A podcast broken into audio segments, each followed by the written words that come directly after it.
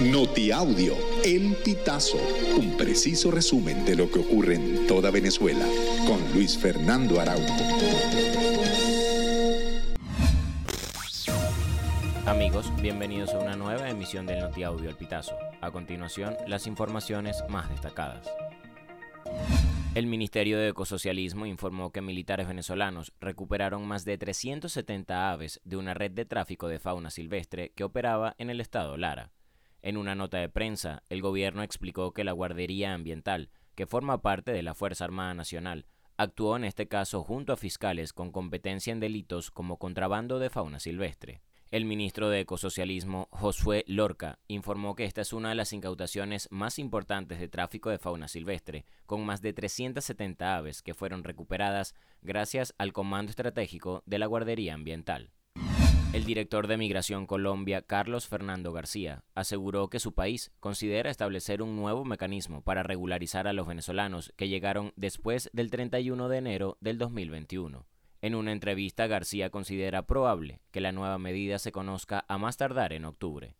El director de Migración Colombia estimó además que en ese país residen 2.8 millones de migrantes venezolanos y explicó por qué el gobierno no volvió a publicar estadísticas sobre el tema con periodicidad, señalando que es difícil establecer con precisión las cifras, ya que muchos venezolanos han regresado al país.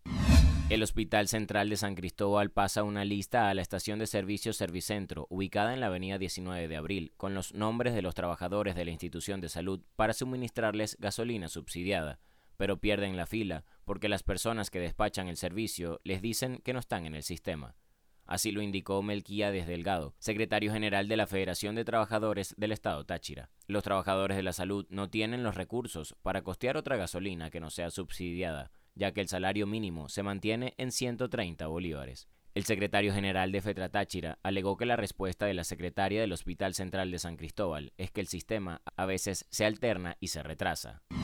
Ante los tiempos de espera que acumuló el Departamento de Estado para las visas de no inmigrantes de Estados Unidos, que promedian 250 días en varios países, las representantes al Congreso María Elvira Salazar y Susi Lee volvieron a presentar un proyecto de ley que busca reducirlos. En Bogotá, Colombia y en Ciudad de México, las solicitudes pueden superar los dos años, según indica la página web del Departamento de Estado. La ley de reducción de tiempo de espera de los visados de visitante, descrita por la congresista Salazar, plantea agilizar los procesos para que personas de todo el mundo visiten a familiares en el país y se mueva el sector turismo.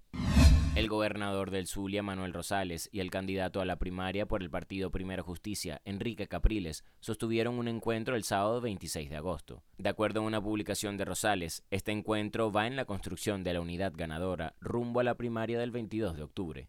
En las redes sociales del partido Un Nuevo Tiempo fue publicado un video de la reunión que sostuvieron, donde se observa la presencia de otros factores políticos. Amigos, y hasta acá llegamos con esta emisión del Notiaudio El Pitazo. Recuerda hacerte super aliado para mantener vivo el periodismo independiente en Venezuela. Narró para ustedes Luis Fernando Araujo.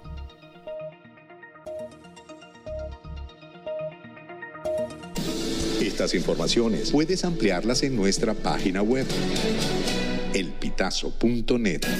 También recibimos tus denuncias vía SMS o WhatsApp a través del 0414 230 2934.